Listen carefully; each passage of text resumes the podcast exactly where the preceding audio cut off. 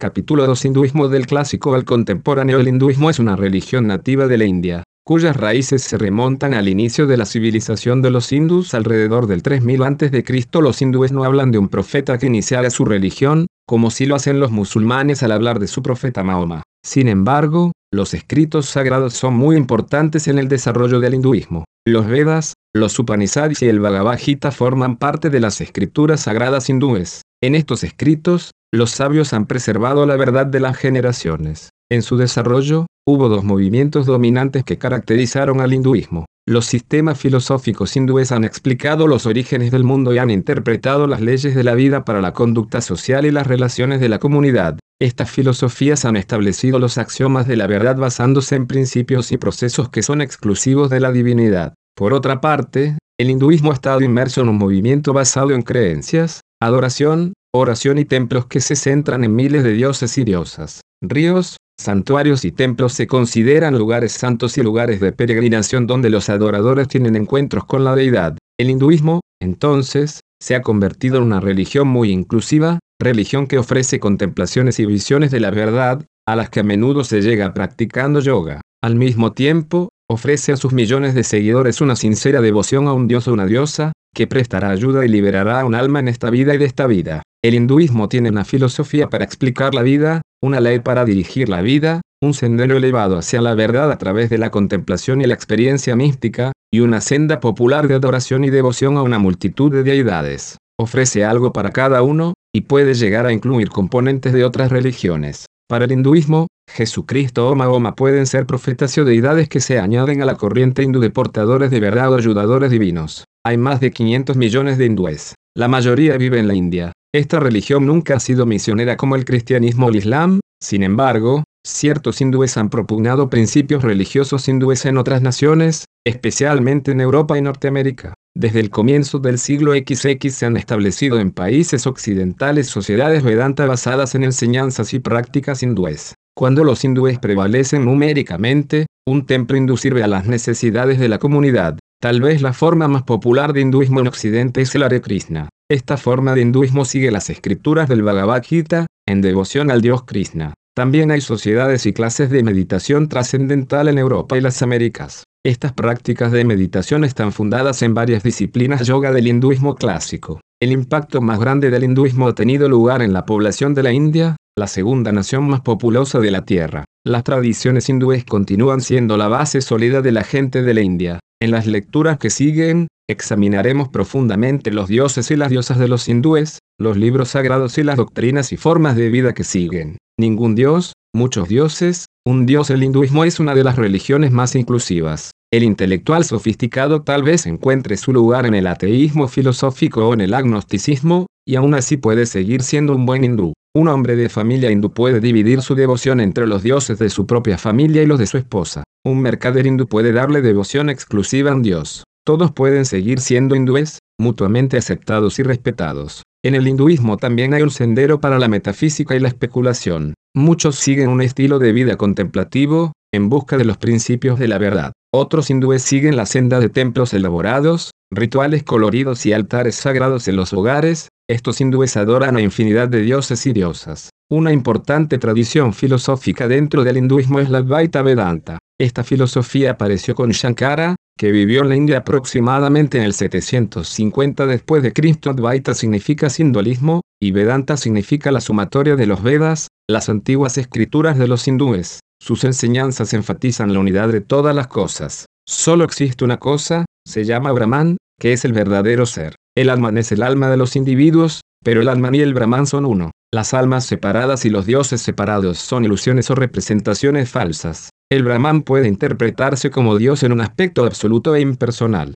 A Brahman no se lo debe confundir con Brahma, un dios hindú, o con Brahmin, un sacerdote de una casta hindú. A esta filosofía Brahman se la describe como panteísmo, un dios un principio supremo cuya presencia está en todos y en todas las cosas. Otras filosofías hindúes han enfatizado el monismo, la idea de un propósito o principio unificante en todo el universo pero sin características divinas ni personales. Entre los hindúes, la especulación metafísica sigue siendo una disciplina. Varias escuelas de yoga se basan en los principios filosóficos de la metafísica hindú. los gurúes y los maharajis hindúes ofrecen varios sistemas de especulación y práctica meditativa. Los foros y las sociedades de meditación trascendental tienen sus raíces en los sistemas de filosofía y yoga de las antiguas escrituras hindúes, como por ejemplo los Vedas, y en interpretaciones como Shankara. Los movimientos de meditación trascendental son parte de la corriente del pluralismo religioso de nuestra sociedad contemporánea. La devoción hindú primitiva incluía sacrificio a varias deidades.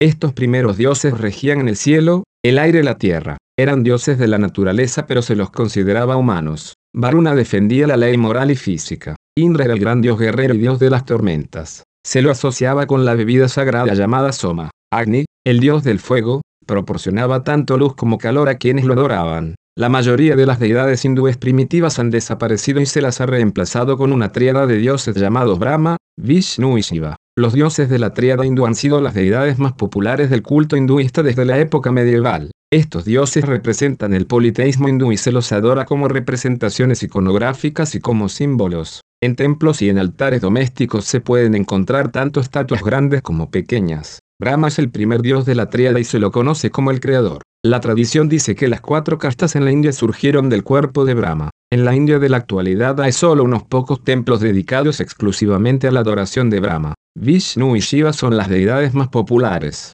A Vishnu se lo ha comparado al concepto cristiano de Dios. Vishnu reside en el cielo, rige sobre la tierra como sustentador, paladín de todo lo bueno, y a veces toma forma humana. En el hinduismo está el concepto de avatara, el descendiente del dios. Avatara significa que una parte de la esencia divina se ha encarnado en forma humana o animal. Vishnu ha tomado muchas formas humanas, incluyendo Rama y Krishna. Shiva es el tercer dios de la tríada. Es más temible y complejo que Vishnu, tiene muchos roles y se lo ha caracterizado como creador, destructor, asceta, dios de la fertilidad, bailarín alocado, yogi enloquecido, Shiva significa el eterno ritmo de vida y muerte del universo. Al toro Nandi se lo asocia con el culto a Shiva, y la tradición dice que Shiva creó el río Ganges. Una popular imagen de Shiva lo muestra con cuatro brazos danzando como la fuerza de la vida. Su emblema es una columna de piedra, el lingam que es el símbolo sexual. A diferencia de Vishnu, Shiva no tiene avatar o encarnaciones. Sin embargo, a varias diosas se las asocia como sus consortes.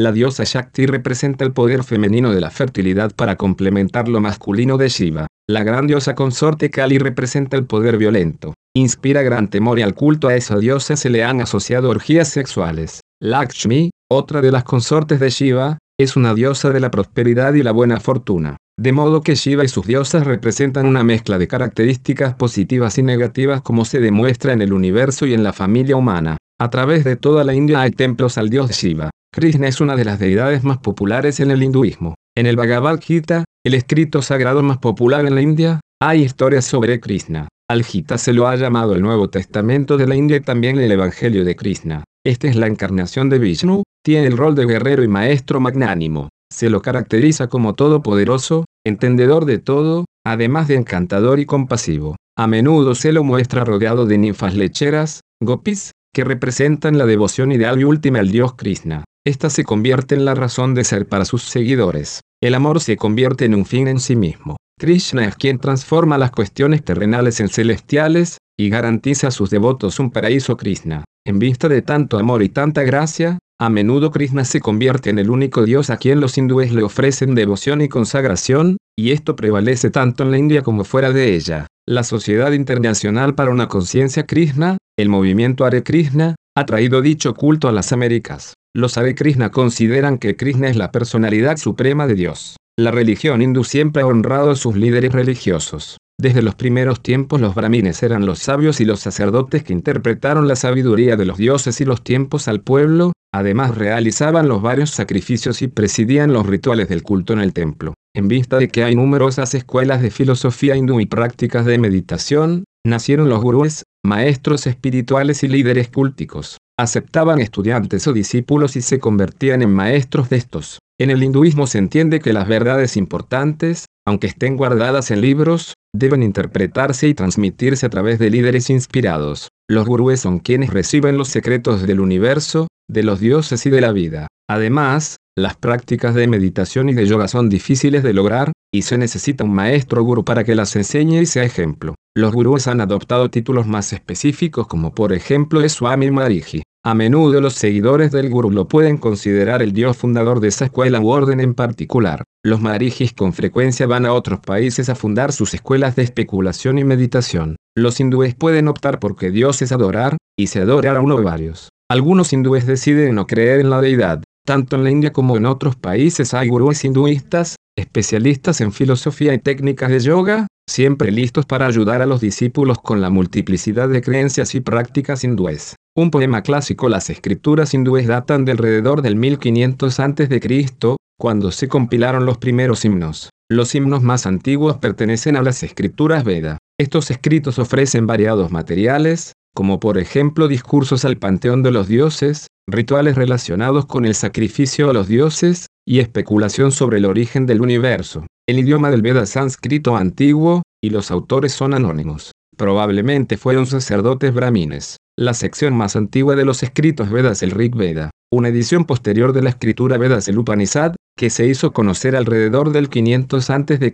contiene parábolas, diálogos y máximas, y es el escrito hindú más filosófico. Su tema principal es la unidad en medio de la diversidad. Arguye que se obtiene unidad cuando el alma individual, Alman, se unifica con el alma del mundo, Brahman. Lo importante no es el sacrificio tal como se enfatiza en el Rig Veda, sino el conocimiento, que es la clave para convertirse en uno con el Brahman. Se puede llegar a esta unidad a través de estilos de meditación yoga. Otra selección del Upanishad describe la preparación para la disciplina de yoga. Para que el individuo pueda alcanzar la unidad con el alma universal, se hace necesario la forma de meditación yoga. El yoga es una forma de vida de profunda meditación, cierta forma de respiración y ejercicios físicos. Alrededor del 100 a.C. en la India apareció un escrito de gran influencia conocido como las leyes de Manu. Este escrito describía el orden social del hinduismo basándose en el sistema de castas. Este colocó a los hindúes en grupos de acuerdo a la vocación. También describía los rituales, las prohibiciones y los matrimonios de cada grupo.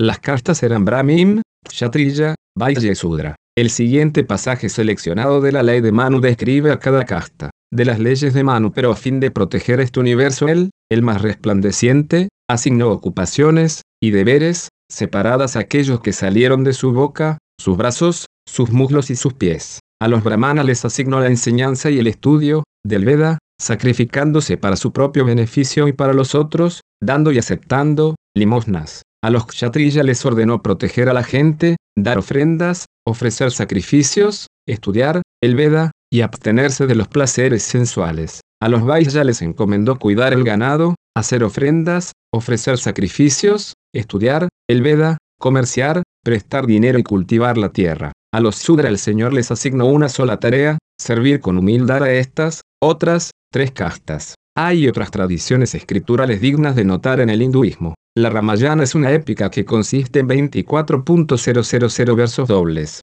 Relata las aventuras del príncipe Rama, que es objeto de devoción de muchos hindúes, y de su esposa Sita. La Mahabharata es una épica de unos 90.000 versos dobles. La sección de más influencia es el Bhagavad Gita, también conocido como la canción celestial. En esta Krishna le dice a Arjuna, un joven guerrero, que aunque la muerte y el asesinato son desagradables, tanto la vida como la muerte son cosas pequeñas cuando se las compara con valores eternos. Krishna gradualmente se revela Arjuna como Señor Supremo, y le enseña a depender en él como libertador. Es probable que el Bhagavad Gita sea el escrito hindú más popular tanto en la India como en Europa y las Américas. Se lo ha llegado a conocer como el Nuevo Testamento del hinduismo y el Evangelio de Krishna. La modalidad hindú, obras, conocimiento, devoción, transmigración, casta, transición. El hinduismo es una religión que ofrece muchas creencias y prácticas a todos los que quieran participar. Ya hemos presentado las creencias hindúes en una diversidad de dioses, diosas y espíritus. También hemos mencionado varias tradiciones escriturales que sostienen esta variedad de creencias. El hinduismo es inclusivo pues proporciona a sus seguidores múltiples maneras para obtener sus metas. Una creencia básica del hinduismo es la Y del karma y la transmigración del alma. Hay dos palabras para definir al alma. Brahman es el alma universal, y Atman es el alma individual. Una de las metas del hinduismo es que el alma individual se una con la universal. Hasta tanto esto suceda, el alma individual nace una y otra vez. Este ciclo de nuevos nacimientos se llama la transmigración del alma, samsara. La ley del karma es el equilibrio de las acciones buenas y las malas en el alma individual. A medida que el alma obtiene buen karma, aumentan las posibilidades de que se rompa el ciclo de nuevos nacimientos y que entonces se una para siempre con el alma universal. Sin embargo, si el alma tiene más karma malo que bueno, se enfrentará a más nacimientos y se demorará la unificación con el alma universal. La meta fundamental del hinduismo es obtener libertad, moksha. En ese momento el karma o las buenas obras son algo perfecto, el ciclo de nacimientos concluye, y el alma individual y el alma universal se hacen una. ¿Cómo se logran las buenas obras? El hinduismo ofrece tres caminos, margas, clásicos. Estos son la actividad, karma marga, el conocimiento, jnana marga, y la devoción, bhakti marga. Uno puede optar por uno o más caminos al tratar de romper el ciclo de nacimientos y así conseguir la libertad definitiva. El camino de la actividad El camino de la actividad o de las obras enfatiza ofrendas y sacrificios a dioses, diosas y espíritus, en ceremonias realizadas tanto en templos como en hogares. Las deidades hindúes habitan en la tierra y tienen sus moradas en imágenes y formas terrenas. El templo es el lugar de la deidad. A menudo las personas ricas edifican templos creyendo que hacen méritos. En el templo está la imagen de la deidad. Los sacerdotes llamados Brahmin realizan los distintos rituales de purificación y adoración en el templo. Los sacerdotes despiertan a la deidad, la bañan y le ofrecen alimento, flores e incienso. Además tienen íntima comunión con la deidad al recitar una y otra vez literatura sagrada. Cerca del templo tal vez haya una escuela teológica y una florería. Los hinduistas llevan flores y alimentos al templo para ofrecérselos al dios de ese lugar, y confían en los sacerdotes para que cuiden de la deidad en forma apropiada. No van al templo para oír un sermón. No hay predicadores, ni pulpitos ni asientos. Lo que desean es fortaleza, éxito en lo económico, salud para la familia y poder para vencer los malos agüeros. El templo es un lugar donde se acumula poder que el Brahman puede liberar a través de la deidad, a través de buenas obras o karma. Los hindúes anhelan amontonar suficientes méritos para poder vencer todos los obstáculos de la vida. Los hinduistas también pueden practicar buenas obras en el hogar. El culto personal y el familiar se puede llevar a cabo en la casa o en un altar familiar. Si hay lugar en la casa, a la deidad de la familia se le dedica un espacio en particular y se le hace un altar. La imagen de la deidad se coloca en una caja. Todos los días a la deidad se la despierta con una campanilla, se la baña, se la alimenta, se la unta con incienso,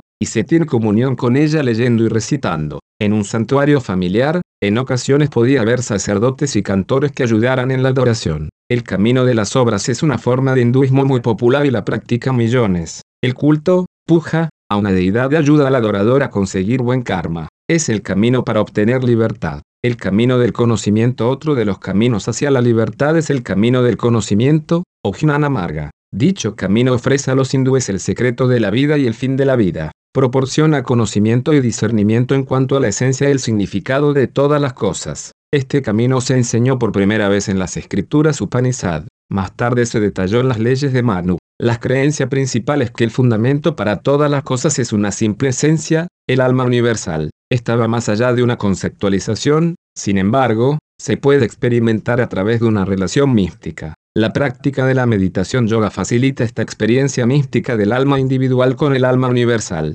En el momento de la unión, hay libertad o salvación. Es difícil obtener esta clase de conocimiento. Las leyes de Manu bosquejaron las cuatro etapas de la vida, las ramas, que uno debe pasar para lograr el camino del conocimiento. Dichas etapas son la etapa del estudiante, del dueño de casa, del que vive en el bosque y de la seta. En la etapa del estudiante, el joven estudia las escrituras Veda, incluyendo la tradición Upanishad. El gurú le enseña al joven las verdades del hinduismo y las transiciones de la vida para alcanzar la verdad. En la segunda etapa, del dueño de casa, es deber del hombre casarse con una mujer, tener una familia, proveer sustento para la familia y para los necesitados. La tercera etapa, la del que vive en el bosque, no es un deber sino una opción si el hindú desea continuar en el camino del conocimiento. Él encomienda a sus hijos que cuiden a su esposa, entrega sus propiedades a la familia, realiza los sacrificios de fuego por última vez, y deja su hogar para irse a los bosques. Allí busca un gurú para que sea su guía espiritual, se hace su discípulo, y se convierte al estilo de vida ascético y de meditación, lejos de familia, amigos y distracciones mundanas. La cuarta etapa es la vida de la zeta, cuando el hinduista ha aprendido del gurú las técnicas de conocimiento y meditación, y está listo para practicar el arte del yoga por sí solo. Algunas prácticas ascéticas son de mortificación. El hindú tal vez se acueste en una cama de clavos. Quizás mire fijo el sol radiante hasta que ya no pueda ver, o se pare en un pie durante horas. La autoflagelación es una manera de controlar el cuerpo para entonces desarrollar la concentración de la mente. Esta es la clase de concentración que logra el yoga, que es la disciplina, en el camino del conocimiento, que lleva a la experiencia definitiva de libertad y al fin del ciclo de transmigración. Sin embargo, hay ciertas virtudes que deben ser parte del carácter y la conducta del hinduista antes que éste pueda lograr esta etapa final de meditación. Entre las virtudes podemos mencionar veracidad, honestidad, inocuidad, pureza y continencia. El yoga proporciona al hindú el método para llegar a la libertad. La postura yoga con la cabeza erguida, la columna derecha y el control de la respiración le permiten al hinduista una extrema concentración. Al observar ciertos símbolos sagrados y recitar ciertos sonidos sagrados, el hindú se acerca a la unión mística con lo absoluto, el alma universal. Esta unión lo lleva a un estado de samadhi, un sentimiento de ligereza fluidez, de estar exento de las leyes de gravedad, de serenidad. Ahora se lo puede llamar un hombre santo, un sanyasim, para lo cual se necesita toda una vida de aprendizaje, de disciplina y meditación. El camino del conocimiento es un sendero exclusivo a la liberación. El camino de la devoción, el tercer sendero clásico es el camino de devoción, bhakti. Este le ofrece al hindú un dios personal que le da gracia para vencer el mal karma. El hindú entonces se apoya en la deidad a través de la fe y la devoción. Es interesante notar las diferencias que existen entre los tres caminos clásicos. El de las obras está al alcance de todos. Un hogar o un templo pueden ser albergue de la deidad. Sin embargo, a pesar de todos los sacrificios y ofrendas a varias deidades, el hindú nunca está seguro de poder romper el ciclo de transmigración y karma. El segundo camino, el del conocimiento, es difícil y limitado a unos pocos. No todos pueden dejar la familia, el hogar y el trabajo a fin de internarse en el bosque. Para la mayoría de los hindúes es un precio demasiado alto. El camino de la devoción tiene gran atractivo para decenas de millones de hinduistas. En realidad, es la creencia y la práctica religiosa más popular en el hinduismo. Vishnu y Shiva son las deidades a quien los hindúes dan su devoción y de quien esperan recibir gracia. Vishnu es un dios de encarnaciones. Rama y Krishna son encarnaciones, avatara, de Vishnu. Además la diosa Shakti tiene prominencia, especialmente como la Madre Divina. En las diosas que son esposas de Rama y Krishna, hay cierta presencia de Shakti. La deidad más popular en el politeísmo del hinduismo es Krishna. Cuando un hindú le ofrece amor y devoción a Krishna, y también a otras prominentes deidades, Krishna hace posible la liberación. No hay necesidad de innumerables sacrificios a incontables deidades. No es necesario pasar la vida internado en los bosques. La devoción y la gracia obran de la mano a fin de proporcionar karma positivo,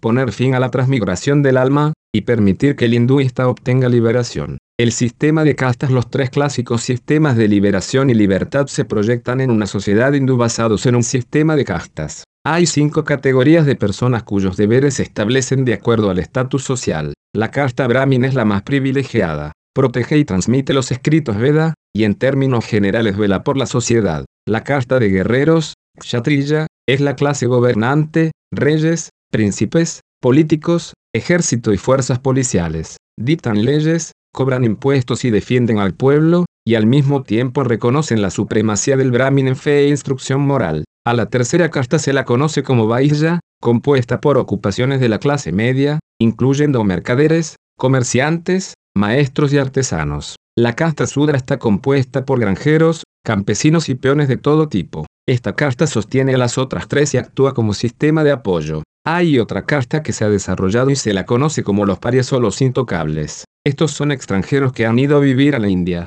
Tienen poca relación con las otras cuatro castas. Realizan tareas como lavar ropa, hacer zapatos y cremar a los muertos. No tienen acceso a los rituales religiosos de las otras castas. De acuerdo a las leyes de Manu, las creencias en el karma y en la transmigración de las almas justifica el sistema de castas. No es por accidente que los hindúes están en una determinada posición social, y no hay injusticia en pertenecer a ninguna de las castas. Uno recibe lo que merece. Un hindú puede cumplir todas las reglas de la casta a lo largo de su vida. Si cumplió dichas reglas, Quizás en otra vida se haya acumulado suficiente karma como para progresar a una casta más elevada. Sin embargo, mientras uno está en una casta, debe realizar las tareas de la casta, no debe casarse con nadie que pertenezca a otra casta, y no debe existir relación social fuera de la propia casta. En la India el sistema de castas todavía existe. Sin embargo, fue objeto de críticas y ataques por parte de lo que creía y vivía Mahatma Gandhi, que falleció en 1947.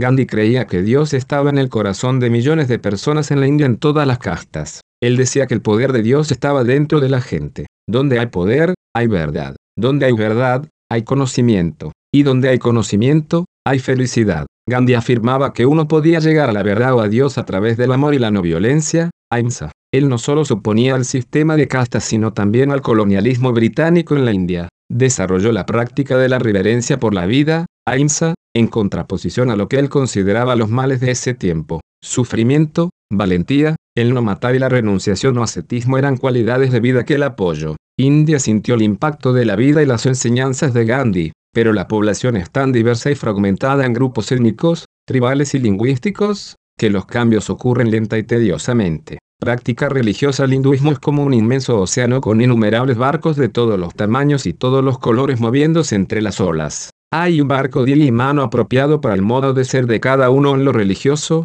y el océano es suficientemente grande para contener a todos los barcos y llevarlos a destino sin que estos colisionen. Las creencias se encausan en el animismo, el politeísmo, en sistemas filosóficos, y en gran proximidad con el monoteísmo. ¿Qué se puede decir sobre las grandes y las pequeñas tradiciones del hinduismo? Por cierto, la gran tradición tiene que incluir las creencias y las prácticas de las escrituras Veda, la autoridad de los sacerdotes Brahmin y las leyes de Manu que describen las inexorables leyes del karma, la transmigración y las castas. De acuerdo a esta tradición, la vida ideal es pertenecer a la casta de Brahmin, lograr ser una persona santa, el Sanyasim, y vivir la vida de acuerdo a las leyes sociales y religiosas de la sociedad. La pequeña tradición hace énfasis en las creencias y las prácticas según los escritos sagrados Ramayana y Bhagavad Gita. Esta tradición valora el camino de la devoción, Bhakti Marga, como el camino supremo, y cuestiona la rigidez y el determinismo del sistema de castas. Pone su enfoque en una relación personal entre Dios y el individuo. La pequeña tradición enfatiza la religión del corazón,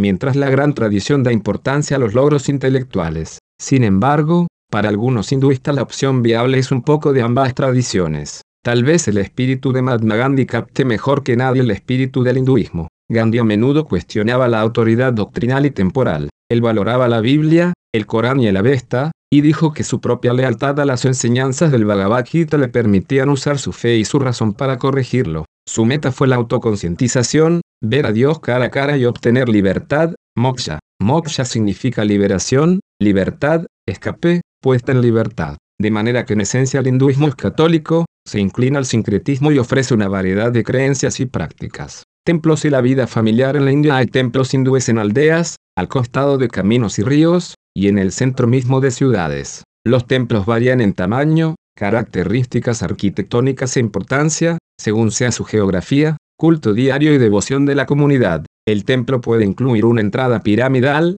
un atrio con una zona tipo terraza y tal vez una fuente, el edificio del templo con un santuario interior que es un ambiente interno donde se guarda la imagen sagrada. Tal vez en el atrio haya una campana, y en el templo un capitel hacia lo alto del cielo. Un templo grande tal vez incluya una cocina. Puede haber un muro que rodea los distintos componentes del templo como para dar la idea de un complejo. Que haya un templo indica que hay clérigos, y estos son los que administran las pautas usuales para el culto. Nada se deja al azar en la vida religiosa en torno al templo. Hay un estricto programa diario que se centra en el cuidado de la deidad del templo. Antes de la salida del sol hay una ceremonia del despertar que a veces se llama ceremonia de la lámpara, en la cual se despierta a la deidad con música y lecturas de la escritura. Durante la ceremonia del despertar, se higieniza la imagen de la deidad, luego se la unge con pasta de sándalo. Al concluir estos ritos iniciales, se rinde culto a la imagen a través de recitado de escrituras. A mediodía se le ofrece comida, y se realiza una ofrenda de fuego.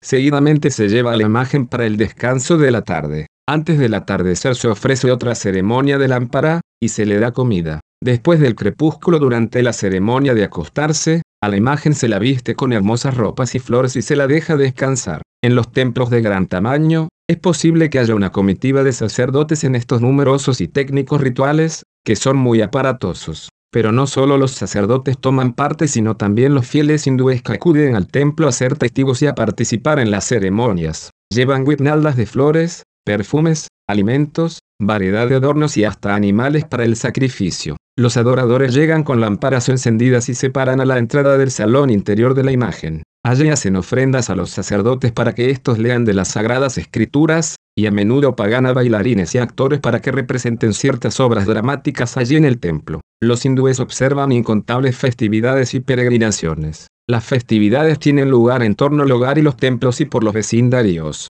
Se conmemoran los cumpleaños, las historias de la vida de una persona y las grandes victorias de las deidades como Krishna, Rama y Shiva. Se honran los caracoles, los monos, las vacas y los ríos. Se observan las fases de la luna, los eclipses, las estrellas, las estaciones de la cosecha y otros ciclos de estación. Los hinduistas celebran estas festividades con adoración, ayuno, baños corporales, recitaciones, votos, ofrendas y danzas. Se hacen peregrinajes a varios lugares, incluyendo templos, ciudades y ríos. Benares es una de las ciudades hindúes más santas de la India. Está ubicada sobre el río Ganges y se estima que cuenta con unos 1500 templos y ghats, lugares de baños corporales, como así también medio millón de imágenes de deidades. Los hindúes creen que bañarse en el río Ganges purifica de todo pecado y cura las enfermedades. Cuando los huesos y las cenizas de una persona se echan en el Ganges, se cree que esa persona tiene asegurado un lugar en la eternidad. Una importante peregrinación es el Festival de Jagannath,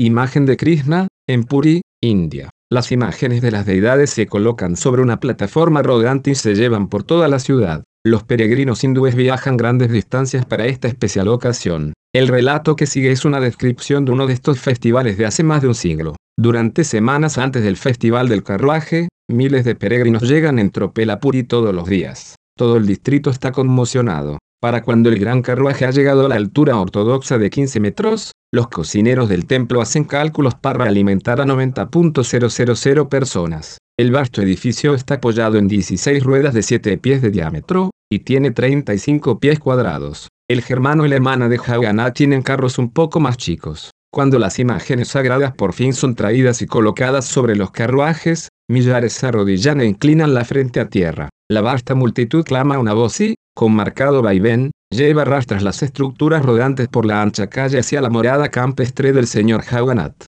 Comienza la música, suenan los tambores, retiñen los címbalos, los sacerdotes arengan desde los carruajes o gritan un popurrí obsceno animado con groseras alusiones y gestos ordinarios, que la multitud recibe con carcajadas. Es así que la densa masa humana avanza dificultosamente con sacudidas convulsivas, a los tirones, sudando, gritando, saltando, cantando, elevando oraciones y maldiciones. La distancia desde el templo hasta la morada campestres es menos de una milla, pero las ruedas hunden en la arena y el viaje demora varios días. Después de horas de gran esfuerzo y salvaje excitación bajo el sol tropical del mes de julio, es lógica la reacción que sigue. El celo de los peregrinos flaquea antes de llegar a la zona del jardín, los carros, que los devotos han abandonado, son arrastrados por profesionales que resoplan y gimen. Estos 4.200 hombres son campesinos de divisiones fiscales vecinas que por lo general pueden vivir gratuitamente en Puri durante el festival. En una impaciente y atestada muchedumbre de 100.000 hombres y mujeres, muchos de ellos desacostumbrados a estar a la intemperie a labores muy duras, todos arrastrando y esforzándose al máximo bajo el ardiente sol tropical. De vez en cuando hay alguna muerte. Sin duda hubo casos de peregrinos que se arrojaron bajo las ruedas en el frenesí de la conmoción religiosa. Pero esos casos no son frecuentes, y en la actualidad no suceden. En un tiempo todos los años varios infelices sufrían la muerte o daños corporales, pero casi siempre era porque morían aplastados accidentalmente. Los pocos suicidios que tenían lugar en su mayoría eran personas muy enfermas o miserables, que recurrían a este medio para terminar con su sufrimiento. Hoy día ya no sucede. En realidad, nada podría ser más opuesto al espíritu del culto a Vishnu que autoinmolarse, la práctica en el hogar los hindúes practican sus ceremonias religiosas tanto en el hogar como en el templo. El relato que aparece a continuación describe un hogar hinduista en los Estados Unidos de América. Las descripciones son reales, pero se usan seudónimos para proteger a la familia. El Dr. Dharma es un hindú brillante y devoto, empleado del gobierno. Está casado y tiene cinco hijos. Es presidente de la Sociedad Hindú de la región en que vive, que se reúne una vez por mes para la adoración corporativa y la enseñanza. Su padre era sacerdote brahman en la India, pero el doctor Dharma decidió convertirse en científico y docente, y es ciudadano naturalizado de los Estados Unidos. La familia del doctor Dharma es devota del camino bhakti del hinduismo, el camino de la devoción. Él recibió enseñanza de los Vedas y el Bhagavad Gita por parte de su padre. Recuerda cuando se levantaba a las 5 de la mañana para recitar oraciones con su padre y acompañarlo al templo. Su padre le escogió la mujer que sería su esposa, y no la vio hasta la ceremonia de bodas. Han estado casados unos 30 años. El doctor Dharma afirma que incluso para su esposa y para él mismo, el matrimonio es responsabilidad de los padres. Recientemente hizo arreglos para el matrimonio de su hijo, con quien viajó a la India para conocer a la joven, que era pariente lejana, y la pareja contrajo matrimonio allá. Los dharmas son de la casta brahman, de modo que la nuera debía ser de la misma casta. El doctor Dharma cree que hay una sola religión universal y un Dios supremo, Krishna. Él cree en un Dios que no tiene forma ni figura ni lugar en que vivir. Este Dios está en todas partes y en todas las cosas. El alma es una parte de Dios, pero Dios no está dividido. El doctor Dharma dice que Dios es como un gran océano. Uno puede tomar una gota del océano, pero no se divide. Cada alma proviene de Dios y es una parte de Dios. El doctor Dharma dice que las imágenes son representaciones a fin de que la gente entienda quién es Dios. Enseñar que Dios no tiene forma o que es impersonal es un obstáculo para la adoración. Uno necesita una forma o una figura a fin de poder concentrarse. Como Dios está presente en todos lados, también está presente en la imagen. El Dr. Dharma y su familia adoran a Radha y a Krishna como mensajeros de Dios. El Dr. Dharma también adora a otras figuras, entre las cuales se encuentra Shiva y el hijo de este, Ganesa, el dios con cabeza de elefante. El hogar de la familia Dharma tiene un altar familiar. Después que uno se quita los zapatos, uno puede ir al alcoba a ver el santuario. Es una caja de unos 5 pies de alto, 4 de ancho y 3 de profundidad. Hay una luz en la parte superior del altar, y el frente está abierto. En el estante del centro hay dos estatuas, una de Radha y una de Krishna, ambas de un pie de alto. Están cubiertas con vestidos plateados y collares de flores. Frente a las estatuas hay varias ofrendas, incluyendo pilas de monedas. A cada lado y en estantes inferiores hay otras figuras de bronce y de madera. Alrededor de la caja hay colgadas distintas fotos de varias figuras. Frente al relicario hay una lámpara con aceite, que se mantiene ardiendo. La familia realiza el culto todas las mañanas alrededor de las 7 durante una media hora. Todos tienen que haberse bañado, tener ropas limpias, estar en ayunas, un ambiente calmo, el aroma del incienso y el cuerpo en la posición del loto. Las figuras en el relicario reciben un baño cada mañana y se les ofrece comida que preparó la señora Dharma. El doctor Dharma recita del Gita en sánscrito, y luego traduce para su familia. Dice que la vibración del sonido causado por la recitación tiene cierto efecto en el AM.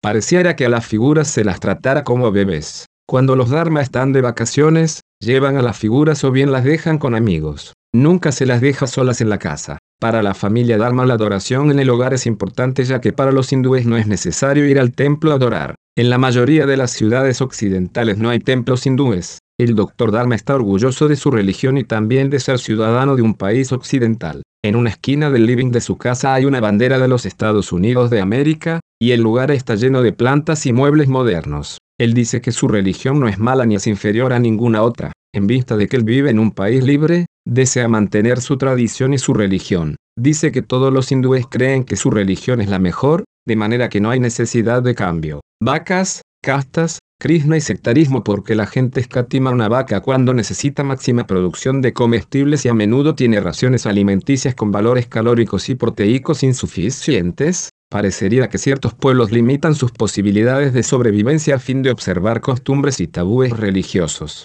La religión hindú prohíbe matar ganado, tiene tabú en cuanto a comer carne de vaca, y les permite a estos animales deambular por la campiña de la India, atascar caminos, detener trenes, tomar comida de mercados e irritar a los turistas. ¿Qué clase de vaca sagrada es esta? La vaca sagrada en la India la vaca cumple muchas funciones. El estiércol contribuye mucho al sistema energético en la India, pues sirve como combustible para cocinar y como fertilizante. Entre la gente extremadamente pobre y con necesidades de sobrevivencia, el estiércol vacuno es barato y se consigue en la calle. Reemplaza al fertilizante artificial, que resulta costoso, escaso, y no es accesible para el hindú promedio. El estiércol vacuno es barato porque las vacas no comen alimentos que come la gente. La prohibición de matar vacas ha afectado el desarrollo de la industria del empacado de carne, esto podría tener serias consecuencias en el equilibrio ecológico dentro de la India. Muchas familias tienen solo una vaca. Matarla alejaría a la familia de su única técnica de supervivencia,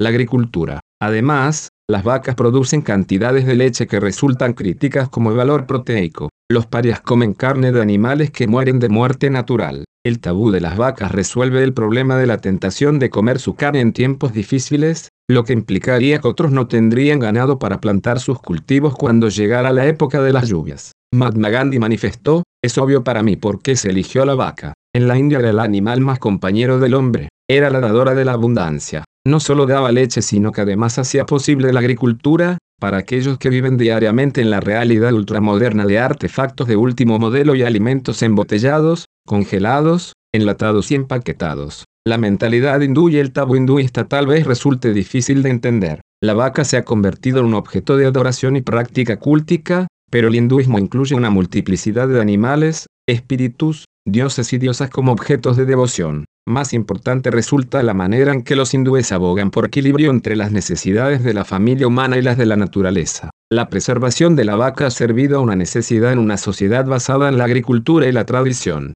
La perspectiva y la práctica hinduista demuestran que hay una relación específica con los animales y los órdenes naturales. La vaca sagrada de la India y del hinduismo quizás siga siendo digna de considerarse, no ya por su divinidad o su veneración, sino porque llama la atención al frecuentemente frágil equilibrio entre la familia humana y la naturaleza, y por usar los recursos más apropiados para el tiempo y el lugar de que somos parte. ¿Qué sucederá con las vacas de la India a medida que el país se industrializa? Será una cuestión que habrán de enfrentar tanto el hinduismo como las influencias modernizantes. El sistema de castas El sistema de castas ha servido de varias maneras a la sociedad de la India. Tal sistema ha ofrecido seguridad en el ámbito económico. La versión original casiones hereditarias dieron como consecuencia estabilidad laboral. Otro sentimiento de seguridad es que cada uno tiene su lugar definido y cada uno es necesario en la sociedad. La cosmovisión hindú y la enseñanza de valores hinduistas tienen la tendencia a suavizar el espíritu competitivo. No vale la pena luchar por cosas mundanas, y habrá oportunidades en otra vida. El sistema tiende a alentar y a fortificar las virtudes de afabilidad, resignación, paciencia y docilidad. Se desalienta la lucha de clases y la tensión resultante. Una forma de escape es huir a los bosques para hallar paz y liberación y convertirse en un santo hindú o en alguien que deambula permanentemente. Millones han hecho esto. Los iconoclastas potenciales y los disidentes de la sociedad que tal vez hayan causado trastornos comunitarios y en el sistema de castas, se han internado y perdido en los bosques, de modo que el sistema de castas ha tenido resultados variados. La sociedad de la India ha experimentado muchos cambios. La invasión islámica en el siglo VII después de Cristo, el colonialismo británico en los últimos siglos, y la independencia de la India y los énfasis seculares han sido clave en la lucha del sistema de castas con las influencias externas y con el cambio. La India tiene una de las mayores poblaciones mundiales, con diversificación de idiomas, tribus y grupos étnicos. Presenta un sorprendente contraste en industrialización, potencial de energía nuclear, secularización, y costumbres y prácticas religiosas extremadamente tradicionales. El cambio ha llegado rápido en ciertos segmentos de la sociedad y con lentitud en otros. Las implicancias de las influencias modernizadoras en el sistema de castas han sido serias. Mahatma Gandhi se opuso a dicho sistema. Adoptó a una hija criada en una casta más baja que la suya. Muchos otros líderes hindúes han manifestado la necesidad de un cambio social, y el cambio ha llegado. Las personas de distintas castas se han entremezclado. Han llegado los matrimonios mixtos. Personas de varias castas han dejado de lado las restricciones de las castas y han asumido cargos y posiciones de autoridad no dictadas por su propia casta. Aún así el sistema de castas sigue siendo un aspecto tradicional del pueblo de la India y de la tradición y de las enseñanzas hindúes. Otros de los desafíos que encuentra el sistema de castas es la alternativa que pueden tener los hindúes de hacerse miembros de otras comunidades religiosas como el Islam, el cristianismo y el zoroastrismo. Por ejemplo, la comunidad cristiana puede adoptar características de casta. Esto también abre la puerta a la cuestión del pluralismo religioso y la libertad religiosa en el contexto del hinduismo. Krishna, la veneración de las vacas y la complejidad del sistema de castas son tradiciones arraigadas en el hinduismo que enfrentan vientos nuevos guiados por el liderazgo de la India y por influencias externas. Hay otro modelo en el hinduismo que ha emergido con renovado impacto, la de oración a Krishna, la deidad suprema presentada en el Bhagavad Gita. Como indicamos anteriormente, en el hinduismo hay varios senderos que llevan a la realización o a la liberación. Los caminos del conocimiento, de las obras y del misticismo pueden llevar a que se rompa el ciclo de transmigración del alma y que se equilibre el karma de la persona. El otro camino es el da la devoción, Bhakti Marga. Krishna se ha convertido en objeto de culto para millones y millones de hinduistas, y además es la deidad hindú que atrae extremadamente a gente fuera de la India, más específicamente en Europa y las Américas. Hay ciertas tendencias en el culto a Krishna, que constituyen un desafío para otras partes de la religión hindú, al tiempo que presagian desafíos a otras religiones en lo que se refiere a un hinduismo con espíritu misionero. Entre los hindúes hay innumerables dioses, diosas y espíritus. Sin embargo, Krishna surge como una nueva concepción de lo que es Dios. Krishna se convierte en un dios de la naturaleza en vez de ser un dios en la naturaleza. Los hindúes van más allá de las especulaciones metafísicas sobre los orígenes del mundo y los principios que lo gobiernan, y hallan en Krishna un dios personal que rige el mundo. En su suprema devoción a Krishna, el hindú está cerca del monoteísmo, aunque en el marco del hinduismo hay otras deidades. Krishna puede lograr varias cosas para el hindú, que otras deidades no pueden lograr con facilidad. Krishna puede vencer las leyes de karma y romper el ciclo de la transmigración a través del amor y la gracia al individuo y a través de una respuesta amante y obediente del individuo hacia Krishna. Al adorar a Krishna, a menudo las restricciones entre castas se ignoran o se olvidan. La naturaleza de la humanidad se entiende de manera distinta. Las personas no son idénticas a la deidad, a un principio divino o un alma universal. Las personas son entidades separadas de la deidad, y dependen de la deidad. Krishna se convierte en el ser amado, el amigo personal, afectuoso, con poder para hacer para uno lo que uno no puede hacer por uno mismo. Con esta clase de devoción no se hace necesario la huida a los bosques, ni son esenciales el ascetismo ni las prácticas extremas de meditación. Uno simplemente tiene que estar con Krishna en compañía de otros devotos. El culto presenta un aspecto congregacional, y de comunión con Krishna y con otros fieles, no de unión con la deidad. Es así que posteriores desarrollos del culto, la devoción y la conciencia de Krishna han impactado las doctrinas ortodoxas, los rituales tradicionales y el sistema de castas del hinduismo en la India. La devoción a Krishna también ha sido un movimiento de vanguardia para la migración del hinduismo a otras tierras. Gurúes, swamis y maharijis han dejado la India para enseñar en otras tierras las verdades del hinduismo. Por ejemplo, en 1965 el Swami Bhaktivedanta Prabhupada llegó a la ciudad de Nueva York y poco después la Sociedad Internacional para la Conciencia de Krishna, más popularmente conocida como Hare Krishna, se estableció en distintas ciudades por todos los Estados Unidos y América Latina. El Swami Prabhupada había obtenido su conocimiento devocional, Bhaktivedanta, de gurúes del camino de Krishna en la India. Él llegó a los Estados Unidos a tiempo para cosechar los últimos efectos de la cultura de las drogas, y el movimiento que lideró apeló mayormente a la contracultura juvenil. Muchos de sus seguidores que formaron parte de comunidades y templos Krishna, consideraron al Swami la encarnación, avatar, de Krishna para esa época en particular. Hare Krishna se convirtió en un movimiento misionero dentro de la corriente de pluralismo religioso de la sociedad de su día. El poeta Alan y George Harrison, uno de los Beatles, elogiaron la obra del Swami tanto en poesía como en canciones. La revista editada por el Swami, De regreso a la deidad, se convirtió en un folleto en manos de ardientes miembros que los repartían en las calles y en aeropuertos por todo el país. Otro movimiento hinduista en toda América Latina es la Escuela de Meditación Trascendental. El Yogi Maharishi Mahesh trajo consigo esta escuela a fines de los años 50. Otros gurús llegaron de la India para promover las enseñanzas. El gurú Krishna, que recibió su nombre por el dios Krishna, estableció sus clases de meditación. Estas ofrecían un sendero a la autorrealización como persona. El sendero permitiría que uno construyera un puente entre espíritu y materia a través de una disciplina de unificación de cuerpo, mente y espíritu en una postura que manifestara en forma perfecta la presencia de Dios.